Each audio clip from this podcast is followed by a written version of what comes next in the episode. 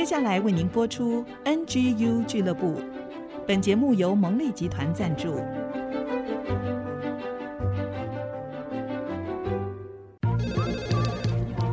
分享职场经验，找寻支持力量。NGU 俱乐部，高美祥、黎元月主持，陪你一起 Never Give Up，点燃永不放弃的热情。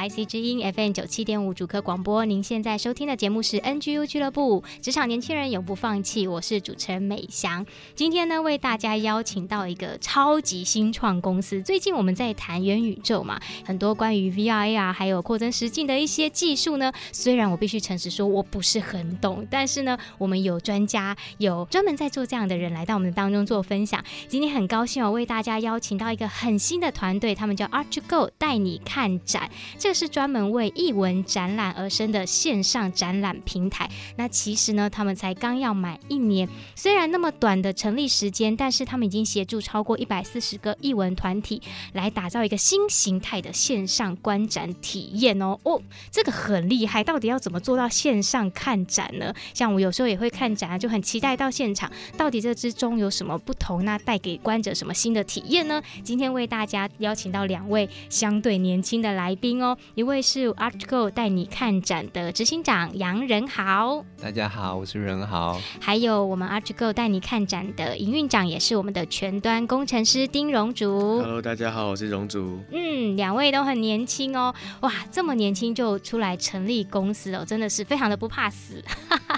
嗯，我想要请问你们，呃，是什么契机让你们决定要一起创业？因为你们的团队都很年轻。那过去你们有哪一些职场经历，累积了哪些能力，让你们成为今天创业的基础呢？好，我我觉得可能先分享说，Art2Go 是在做什么样子的事情，然后开始为什么我们会想要一起去做这件事情。是对，其实 Art2Go 是一个线上看展平台，然后我们主要用实境展间跟虚拟展间的方式，在线上。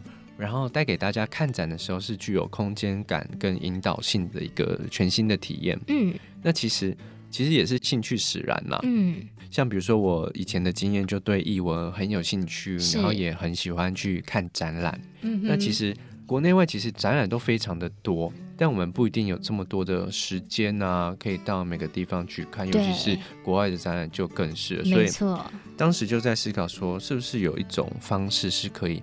在线上就可以有接近到实体的体验，嗯，就补足我们这块的一个需求。嗯，有这样的想法之后，就开始陆陆续续找志同道合的伙伴。像我跟荣竹认识，我们是在二零一九年初的时候。其实一个新创团队要找人呢、啊，其实是非常不容易的，尤其是要找工程师。嗯，那时候也是透过各种朋友到处去问，然后我们那时候在台南的某一间波哥，对，台南胜利路上的波哥。嗯，然后我们有四个人，我们就在那边聊。我们现在共同创办人有六个啦，是。那其中当时就是四个人就一起聊，然后大家就觉得，哎，好像这件事情蛮有趣的。然后我们也觉得大家的个性也都蛮合的。都很有想法，然后都是很善良，然后都可以互相体谅，一起做事的人，就觉得嗯好，那我们就是来一起做这件事情。这是我们刚开始 Art2Go 的起点是在这里。嗯，听起来蛮勇敢的。一九年才认识，嗯、然后二零二一年就决定要一起来做公司。对，其实。我们在二零一九年那段时间算是从头开始，从头打造一个 Art2Go 这样的平台。嗯嗯。对，那在成立公司以前，我们其实就已经有一个初步的雏形出来了。嗯。那在上面其实也有已经累积一些展览。后来是觉得说，哎，好像这件事情是真的是可以往下发展，也是一个未来的趋势。嗯。所以大家就决定说，慢慢的一个一个的从原本的正职当中就是离开，然后我们全职投入在 Art2Go 这样子。嗯，这是很大的勇气跟决心诶。对啊。的确是啊，我觉得像尤其是我们在做的事情是非常新的，这样子。对，其实全世界各地这样的线上看展平台，目前还不多。目前我们也没看到几个。嗯嗯，对啊，那。其实创业很重视的是商业模式嘛，对，就尤其大家，其实我们共同创办人，大家的不管是以前的经历什么都好，其实大家都很优秀，所以要舍弃原本的薪水，然后到这个充满未知变数的这样的一个环境，就是一个全新的冒险跟挑战。嗯嗯，对啊，所以从二零一九年那时候，大家还是有其他正职的工作的状态下，我们就是开始慢慢的做这件事情，然后从零到一。就是这差不多三年的时间，其实有蛮多的感动在里面了。嗯，对啊，毕竟就是看到说，其实很多人都在外面玩的时候，但是假日我们工程师就要在家里写程式，设计师就在家里设计。那像是人好的话，他就要出去跑业务。嗯，嗯对，所以其实这个都是。可能需要真的是有点勇气，然后算是说是我们要够喜欢吃苦，就把吃苦当吃补的这种个性才有办法去坚持下去。因为在前面那段时间，其实公司是没有收入的，对对，所以其实都是靠一个。梦想跟一个意志力去坚持下去，相信这件事情会成功。嗯，但是我觉得有这个梦想跟坚持，它所带出来的东西是有很大的不同的。嗯、对，然后呢，我我有注意到你们的真才广告，哦、我是从那里认识你们的，那、哦、我就觉得你们的真才写的好认真，然后团队的平均年龄是二十六，是吗？吓到我耶！然后呢，福利又超好的，好像蛮 free 的感觉。那我就觉得很惊叹，想要了解说你们对于职场文化有什么想法？为什么你们会这样子定你们的公司的这些制度呢？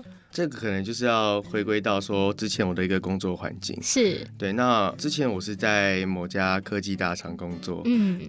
能体谅说，能理解说，其实大公司它是需要一定的制度才有办法能够维持运作顺畅的。嗯。对，人多嘛。对，人多，它毕竟还是一定要有一个制度，嗯、但是很常是一个上对下的一个比较偏命令的那种感觉。嗯。嗯虽然说大公司的资源很多，但其实有时候想发挥的话，其实也没有什么发挥的舞台。是。对，所以就是在离开那家公司了之后，我们可能就想说，哎。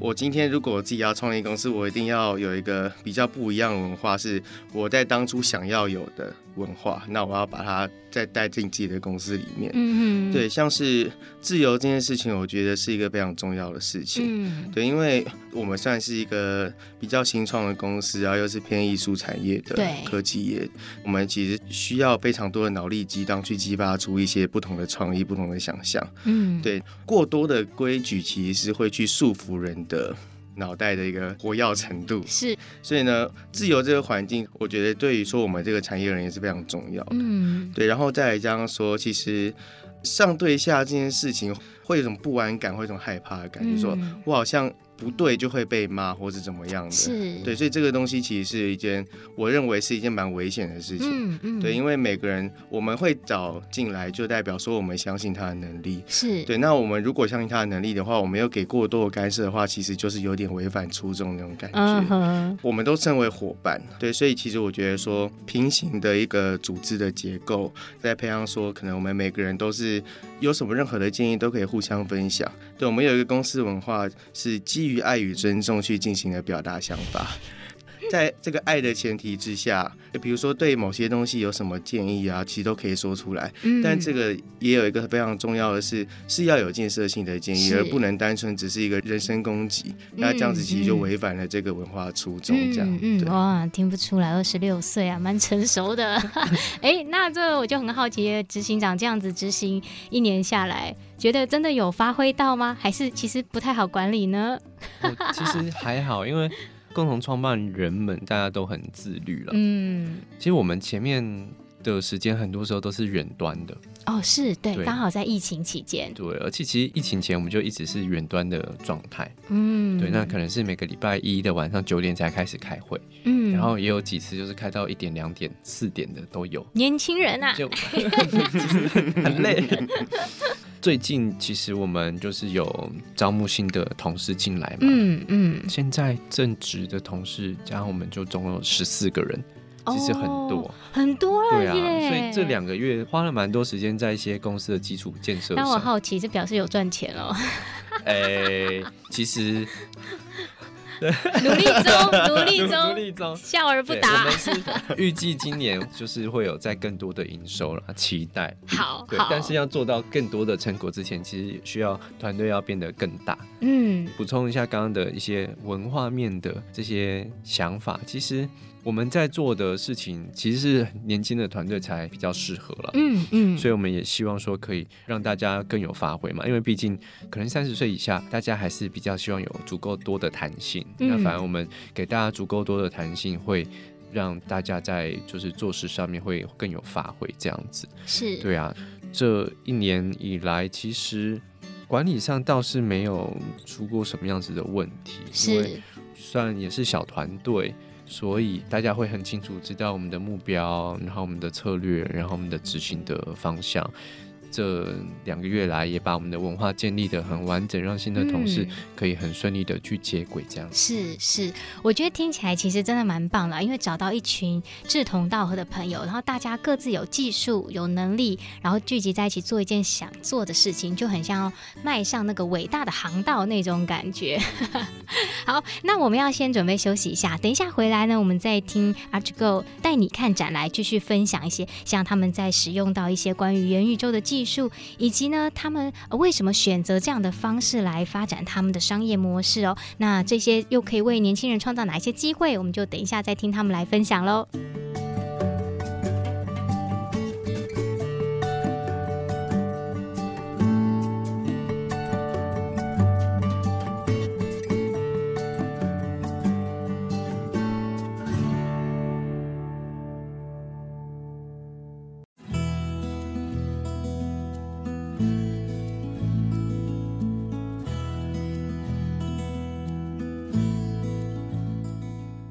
欢迎大家再次回到 IC 之音 FM 九七点五主科广播。您现在收听的节目是 NGU 俱乐部，我是主持人美翔。我们的节目是每个礼拜一晚上七点到八点首播，每个礼拜天中午十一点到十二点重播。但是呢，在网络上无国界 IC 之音的 AOD 随选 Google、Apple Pocket 上面都可以收听到我们的节目。欢迎分享给你身边所有需要提升职场竞争力的好朋友。今天呢，继续我们的元宇宙特辑，为大家邀请到两位 ArchGo 带你看展的来宾来到我们节目中，一位是执行长杨仁豪，一位是营运长，也是前端工程师丁荣祖。刚才上一段听他们分享怎么开始决定创业成立这间公司，怀抱着热情跟梦想再坚持下去。其实不仅是这样子哦，他们也取得很好的成绩。虽然这个公司才将要满一年，但是我刚才跟他们 update 最新的资料，就是他们现在已经协助接近两百个艺文单位来打造这种新形态的线上观展体验，而且保存也超过一万件的创作，哇，很不容易，也才这一年的时间就能够取得这么好成绩。其实连北美馆也都跟你们合作，那我就想要请教你们啊，你们觉得在这当中，你们掌握的一些关键因素是什么，让你们可以做到现在这样子这么好的成绩呢？其实要让大家有看到成果。当中需要有很多的努力啊，那我觉得大概有几点。第一个就是伙伴们都是非常互相信任跟体谅的，这样我们的做事才有办法有凝聚嘛。有，这从上一段就有感受到了。对，然后另外一点，市场上面的趋势，嗯，我们算是可以很。明确的知道整个国内外市场的发展的方向，嗯，制定的策略也算是蛮正确的，嗯，所以每一步都有走在一个比较正确的道路上。我觉得听起来就是稳扎稳打啦。对对对对对，嗯、没错。然后执行力，执行力也要很强，就是我们规划好就是要去做，然后就是要把它实现。对，嗯、再来应该说心态吧。嗯，心态其实是想要帮助译文产业啦，然后还有我们每个人都想要把事情都认真做好。嗯，对，嗯，大概是这几点。哎，其实从这几点听得出来，就是你们也很认真的在反思跟回馈自己在做的事情，对，所以真的是组织能够一步一步的成长是有它的原因啊。我们也想要继续请问，就是像 ArchGo 带你看展使用的技术是 VR 实境啊，虚拟建模技术来打造线上实境的虚拟展街，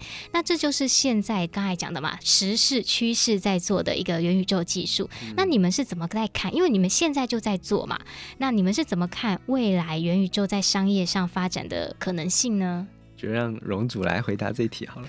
好，请前端工程师来回答一下啊。好啊。其实，在网络越来越发达这个时代了，现在其实元宇宙，我觉得是一个。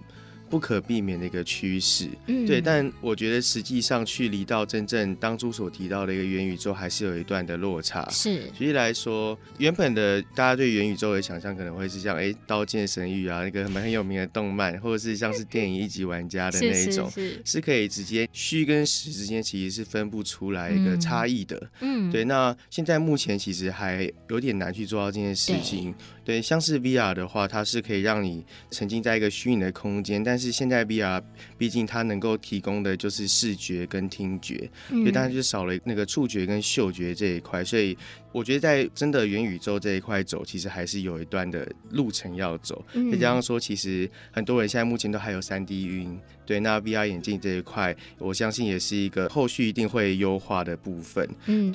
未来元宇宙在商业上面的发展，我们现在可以看到说，其实有越来越多的，比如说有虚拟百货啊，或是有很多的虚拟商店，它其实都是在现在虚拟世界里面已经有越来越完整的一个雏形出来。嗯嗯、对，那甚至是其实我们可以只要在线上购买、线上逛商店，我们都可以看到一个三 D 的模型在上面，也可以很清楚的知道说，哎、欸，这个产品可能实际上会是长什么样的样子。嗯，对，所以元宇宙真的是不可避免的一个趋势啦。嗯，对，想要补充一下，好啊，请说，就是以我们可能普通人的视角来看待这件事情。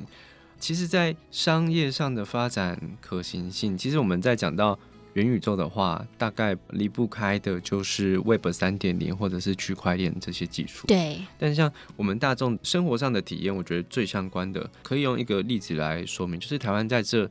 六到七年间，我们的线上的不管是知识内容付费啊，娱乐内容付费都开始蓬勃的发展。嗯，其实年轻人在消费上最明显的一个现象就是，我们花什么时间在什么样子的服务上面。嗯，那时间是我们的一个消费上面的重点，它也是让商业模式可以发展上面的一个重点。看现在大家都花时间在，比如说我看 Netflix 啊，或者是。Disney Plus 啊，Disney Plus，嗯，对，还有一些线上课程，或者是 YouTube Premium，嗯，对，我们花很多时间在线上的这些相关的服务上面。不好意思，说自己差不多都有。对，就是跟比如说二三十年前比起来，我们花更多时间在线上嘛。对，其实已经慢慢的开始在走入到这个过程。对。元宇宙它有一个概念，其中有一个，当然它现在正在发展，有很多种还不明确的一个定义。是。那现在有一个比较明确的方向是，我们在线上的这些生活体验会越来越接近实体的，就是我们在线上的时间花的更多，嗯，就是已经慢慢的让这样子的一个生活，就是，成为日常了。对，成为日常了。嗯。所以我觉得商业上的发展可能性，就是线上的这些商业模式，只要是有办法去。让大众花时间在上面消费，或者是在上面体验的话，它就是一种有非常高的潜在的可能性。这样，嗯，所以其实听起来哦，真的有太多的事情可以做，而且我觉得。因为我刚好就是跨在这个稍微两代中间啊，所以很多事情真的是觉得过去想象不到，但是现在已经走进未来的那一种感觉。其实元宇宙里面可以做的事情很多嘛，像刚才你们也都有提到。那我就好奇的是，为什么你们会想要选择了这种全新形态的线上观展方式？做到现在，你们觉得你们创造了哪一些是无可取代的价值跟意义呢？线上看展的话，我们认为它其实。以目前来说，它是没有办法取代实体展览的嘛？实体看展的体验还是最好的。线上看展，它的一个好处是，它可以做到跨越时间跟空间的这些限制，其实可以做到更多是实体做不到的另外一种呈现。实体跟线上是可以有很多的一些区分，那甚至也可以做到一些整合的部分。嗯哼。那其实展览它是一种很好的说故事的方式。是在实体看展的时候，我们其实会有一个叫做参观设计这样子的一个规划。嗯，从你开始踏入这个展览的入口，到中间的这个每一个点，到最后离开，都有很好的一个完整的一个体验。那在线上其实也是。嗯，那 ARTUGO 在做的事情是把技术各种不同实境啊，或者是虚拟的技术，让大众在体验的时候有一个很好的呈现。嗯嗯，所以。我们在做的事情，就是在线上可以让这个看展，或者是说看一段好的故事，是可以有更完整的一个呈现的。所谓新形态的线上看展的形式呢，其实我们要做到让它具体有它的商业价值的话，就是必须要基于有好的展览内容、嗯、好的展间体验跟好的平台体验，才有办法去实现这件事情。嗯，那它可能就是关乎到线上展件它的价值到底是什么，然后看展平台它的价值到底是什么。对我们来说。ART2GO 的线上展间有几个很好的一个特点，就是它有很棒的一个空间性的呈现，然后也有很好的一个引导性跟操作的一个设计在里面。所以它不是单纯就是只有一个空间让大众自己摸索，而是可以类似像实体看展，我们有引导员带我们去看。嗯，那线上有更丰富的或者说更直觉的这些设计跟操作，让大众可以更好的看完一档展览。嗯，那讲到平台的价值呢，其实大家更容易去理解它，就是比如。说啊像 Netflix 上面有非常多的影音，对，那我们大家就会习惯上去要看电影啊，或者是说什么特别影片就会上去找。嗯，ART2GO 就是要做到一个大家想要看线上展览都会来 ART2GO 上面看。嗯，对，这这些其实就是线上看展我们想要实现的这个不可取代的价值。哦，我觉得听起来很棒哎，因为想象那 Netflix 这样子打开来，哇，成千上万的那个节目在那个上面。但是有一天，这个 ART2GO 也可以达到，我们今天想要了解任何一段故事、任何一段创作或艺术的背景的时候，我们其实也上去，然后就可以很完整的看到这些艺术创作所呈现出来的内容。那其实我觉得它的价值真的是无可取代的。而且呢，像我自己本身偶尔也会去看展，那虽然说实境。走到这个展间，真的是刚才像这个执行长讲的，经验体验是无可取代。但是说真的，有的时候也会有一些附加的体验，不一定是你很喜欢的。但是在我们体力、时间、精神有限的情况之下，其实我们就会发现，元宇宙技术是在帮助我们更多多的去体验、经历生活，达到我们那些原来不可以触及的地步。所以我觉得这是很棒的体验了。好，那我们就要再休息一下喽。等一下访谈的最后一段，就会再请两位来分享。他们这段时间做线上看展这样子的办展有哪一些的收获？还有呢，元宇宙技术可以为年轻人创造哪一些新的机会？是不是每个人都有机会来成为艺术家、策展人呢？我们就休息一下，再听他们分享喽。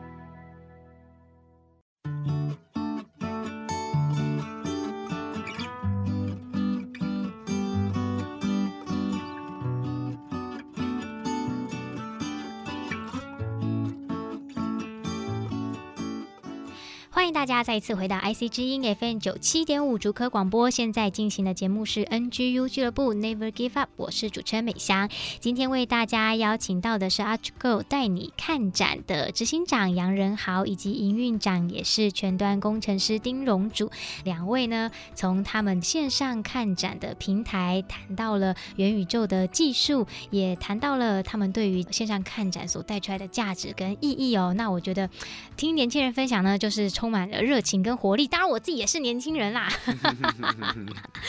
那来到节目中访谈的最后一段，我就想要请教他们哦。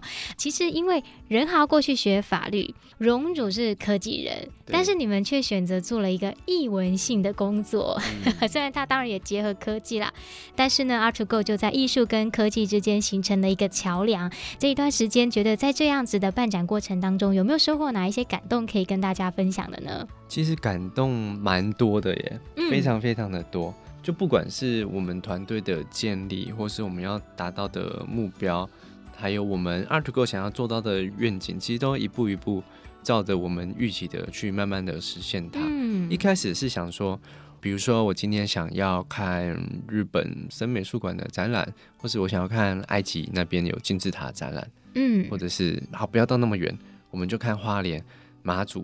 有没有有没有可能就是在线上就看得到？是对。那其实那样子的一个目标，就是你可能闭上眼睛，然后脑海会浮现出很多的想象。但是他一开始是什么都没有的，就从零开始把这些事情，就是逐步逐步的把它打造出来。是这个从零到一，然后团队越来越大，然后我们的确是把这些事情实现出来的过程中，其实就有收获很多的感动了。嗯、那跟这些译文的展览的伙伴们一起，把他们的内容做成线上化，然后有更多的一些实体看不到的一些呈现在里面。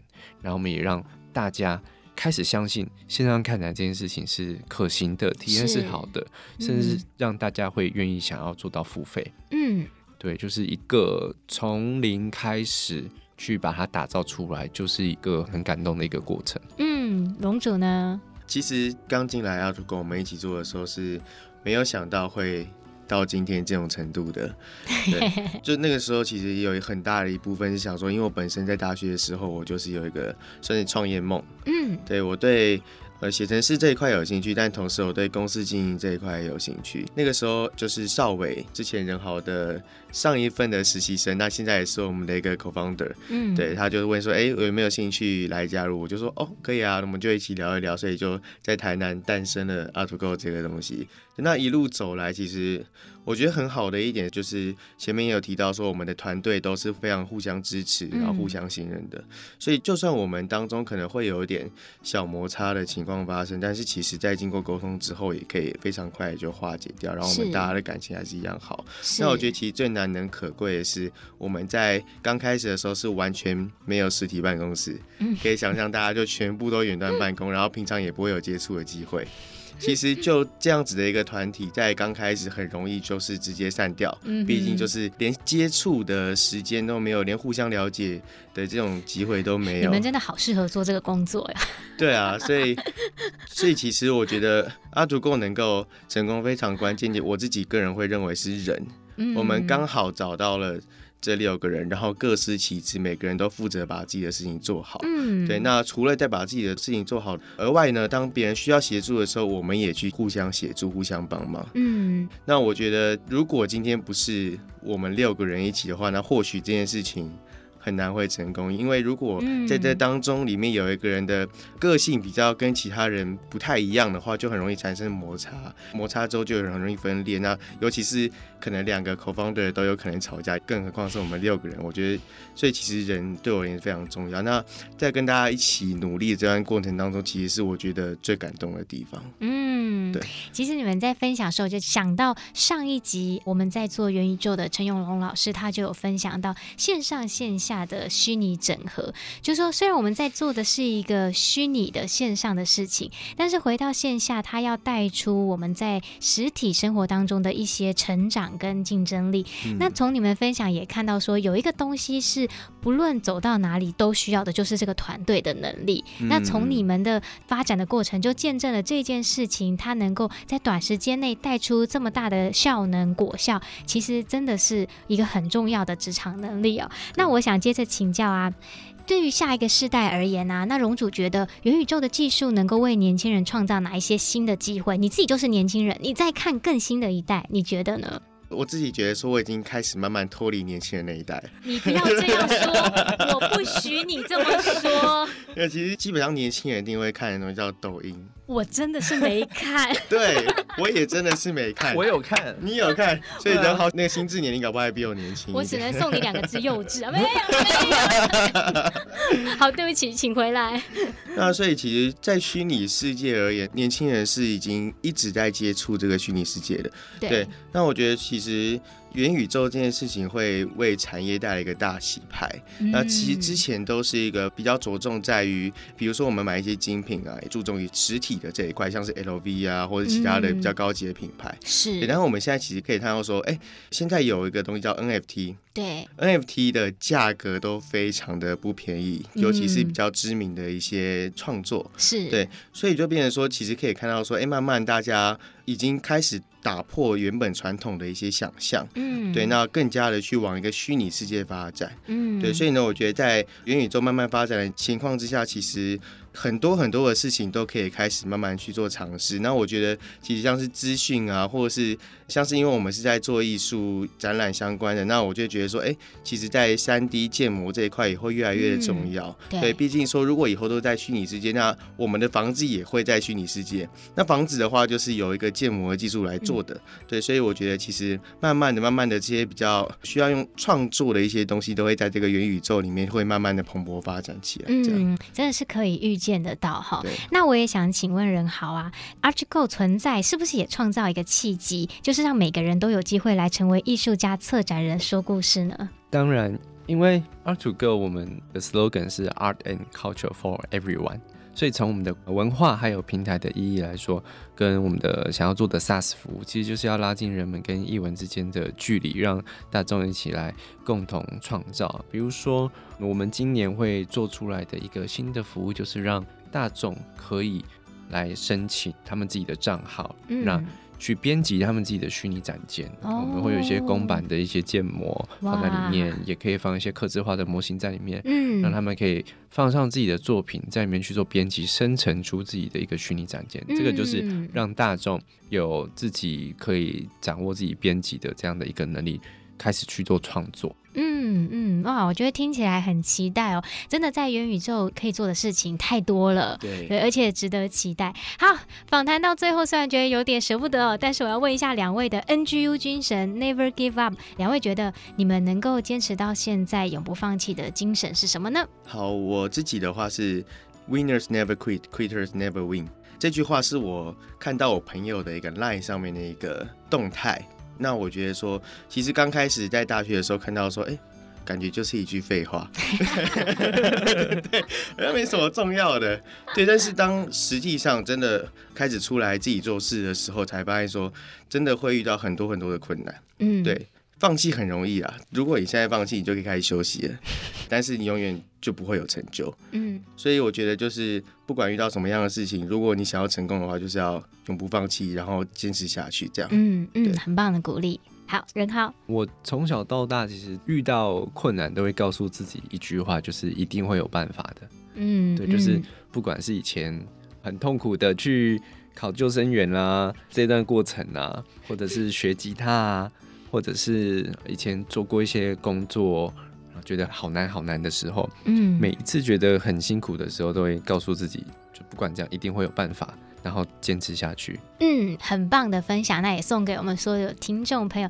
今天再次谢谢 ARTGO 带你看展的执行长杨仁豪，还有营运长的全端工程师丁荣祖来到我们节目当中，精彩的分享，谢谢两位年轻人，谢谢大家。谢谢那如果大家有空的话，也可以上我们的 Out Go 带你看展的平台来去看，哎，有没有自己喜欢的展览？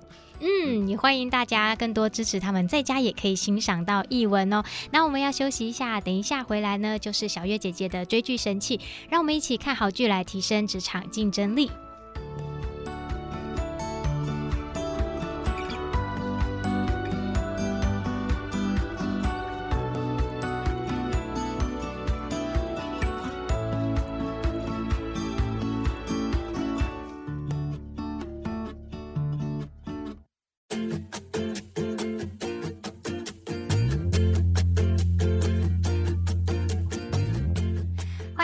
再次回到 IC 之音 FM 九七点五竹科广播，您现在收听的节目是 NGU 俱乐部之追剧神器，我是主持人美翔，旁边呢是我们的主讲人小月姐姐，她是星球市联合关怀协会的执行长，也是我们 NGU 俱乐部的发起人。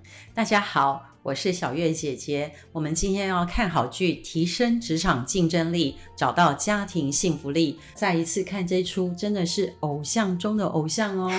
木村拓哉。对，这出剧呢叫《家的记忆》。嗯，那我觉得蛮惊讶，因为其实呢里面所有卡司都是一流的，嗯、而且剧情的内容拍摄非常非常的好。嗯，啊，是看得出来是砸重金拍出来的。嗯、女主角是上户彩。再跟你们说一次，剧名叫《家的记忆》。嗯，那我觉得惊讶的就是说，他居然没有那么有名。对，我不知道。对，那但是他在网飞看得到，所以大家一定要点来看哦。好，他讲什么呢？你看我们这个男偶像木村拓哉呢，他这几年演的戏越来越是内心戏，嗯，好，越来越有深度。嗯，那我也觉得，因为女儿都出来出道了嘛，我想了，他一定觉得说，他不可以再只靠脸吃饭了，要讲一些有深度的戏。那这出戏就讲到说木村拓哉这个男主角，嗯、他在工作的时候呢受伤了，哦、等到受伤醒来，他发现几件事：第一，他看到人的脸都是一层面具，白的面具，哦、等于说。他看我们家夏天，或者看美祥，分不出来，分不出来谁是谁。嗯，那他也不知道他跟这些人有任何的关系。嗯，然后在他身上呢，找到好几把钥匙，嗯，他也不知道那些钥匙是跟什么事情有关。嗯，他为什么有这些钥匙，他都完全找不出来。是，那就在探索自己的过程中，拿着这把钥匙，一次又一次的突然。灵光乍现，想起来这把钥匙好像是某个房子的钥匙。他找到第一把钥匙，开门回去的时候，他自己也吓一跳，对方也吓一跳。嗯，原来那个是他十几年没有回去的家，前妻的家，前妻的家。然后所以把前妻跟女儿都吓坏了。嗯，那么突然回来了，而且呢，他是一个坏爸爸哦，失踪啊，背叛啦、啊，缺席。什么他都干了哇！但是呢，当他失去记忆，而且脸盲症，嗯、就是说我看你的脸或看谁的脸都是一样的。嗯、虽然我们凯琳长得这么可爱，我们美祥长得这么可爱，可在他眼中是一模一样的。嗯、OK，这叫脸盲症。心理学真的有人生这个病的，嗯、真的有。对，这个男主角他回去的时候，他患了脸盲症，他也失忆了。他也不知道他曾经在这个房子居住过。他拿一把钥匙进去的时候，他突然变成一个非常好的爸爸，也变成一个非常好的先生。怎么那么好？对，就这样 一把一把钥匙，嗯，让他一步一步找回他的人生，嗯，他都变成另一个非常正向、非常温暖，在那个角色上非常适性的人。嗯，可是当他找回他的回忆的时候，才想起原来他从前做过这么糟糕的事。嗯，这样一把一把钥匙。可是他想不起来，他到底心里真正爱的人是谁？哇！而且因为他离开前妻很多年很多年了，嗯、当他成为一个这么好男人回去的时候，也的确让前妻非常的动心。嗯，可是这个过程，前妻已经开始。尝试要跟别人交往了，嗯嗯，OK，所以整个让他的人生就卡住在那里。嗯，我明明以前亏负他了，所以他有他人生的方向了。对，那我现在要把他拉回来吗？嗯，可是我又想不起来，我到底真正心灵深处。最爱的人是谁？哇，这也蛮可怜的，所以一定要回去看这出戏。嗯嗯，那我要鼓励大家，这也是合家观赏的戏，嗯、然后同时的确跟职场我觉得非常有关系。嗯、因为我们的节目就是从职场到家庭，从家庭到职场。是，他当年为什么不是好丈夫？为什么不是好爸爸？嗯，因为他觉得他要全力冲刺在职场的表现，嗯、但是没想到。这样的冲刺，最终让他失去他所有的根基跟一切，嗯、忽略了他的家庭。对，他以为他赚大钱，以为他在职场上有这么多的优势，这么多的能力。他起初以为这就是他给太太、给女儿最好的礼物。对，那殊不知，其实那不是他们最想要的，或是最需要的。嗯嗯在他们人生当中，因着你的缺席，使他们的人生也有很多的缺憾。嗯嗯，所以这出戏，我觉得看的过程会让我们有很多的体会，怎么样子在职场跟家庭，我认为常常大家都说要平衡，可是我觉得没有什么叫做平衡呢，要取舍啦，要取舍。嗯，还有就是要知道。怎么扮演一个正确的角色？嗯，好，所谓平衡，意思是说什么？八小时在职场，八小时在家吗？其实这也不见得叫平衡，因为如果你在家都在划手机，嗯、那也没有什么好平衡。偷加班，对，不是说你都在自己娱乐，哈，你都心不在焉，嗯、而是我觉得是说，在职场的时候，你扮演侍妾的角色，在家里也扮演一个正确的角色，是哦，知道我做爸爸应该。做什么事才是爸爸？嗯，嗯，做妈妈是应该是什么？不一定是家庭主妇才是好妈妈。对，但是也不是说你当职业妇女忘记一切才是好妈妈。嗯，我觉得还是要回归，你要做一个对的我，嗯，对的人，嗯，你才能够在职场、在家都能够扮演一个好的角色。哎、欸，我觉得这很重要哎，因为讲起来好像概念我们知道，但是实际要做的时候并不容易。所以看这出戏，就看到木村拓哉怎么找回自己。哦、嗯，当你找回自己，那个我找回来，找对了，嗯、然后放对角色就好了，一切就归位了，就像拼图一样，拼对了、嗯、就好了。嗯，而且找到自己也是一个真正快乐的，就不会压抑，也不会让别人觉得痛苦。是是，嗯，对。我觉得这出戏哦很有趣，就是它的设定，一个是失忆，然后它有一串钥匙，对，然后就可以这样子去开门。那我就觉得打开你人生、呃、一扇一扇门，对对，也是心门，对，对，把里面的自己打开。所以我觉得这个故事很有趣，然后又是日剧，让你一集一集的探索到最后。然后回应我们节目前面的那个元宇宙，你知道元宇宙现在这么夯，元宇宙这件事，嗯，好像你到底是登陆月球，还是元宇宙到底在哪里？对。可是最重要，你现在要找回你心里的那个自己，嗯，对，你才能说我找到元宇宙，找到任何一个世界。最终你要先找到自己的定位。嗯嗯，这样子你去到哪边才是真正的畅行无阻，而不是从外面找，嗯，是从里面找。真的，嗯，生命深处，祝福大家要像木村拓哉一样找回自己，找到那个钥匙，嗯，而且呢。呢，最终呢，打开自己里面最深最深的那个抽屉。嗯，不用失忆，你也可以现在开始找自己。好，谢谢小月姐姐为我们带来这么棒的日剧《家的记忆》，大家可以上去看。那我们 NGU 俱乐部追剧神器，我们就下个礼拜再见喽，拜拜拜拜。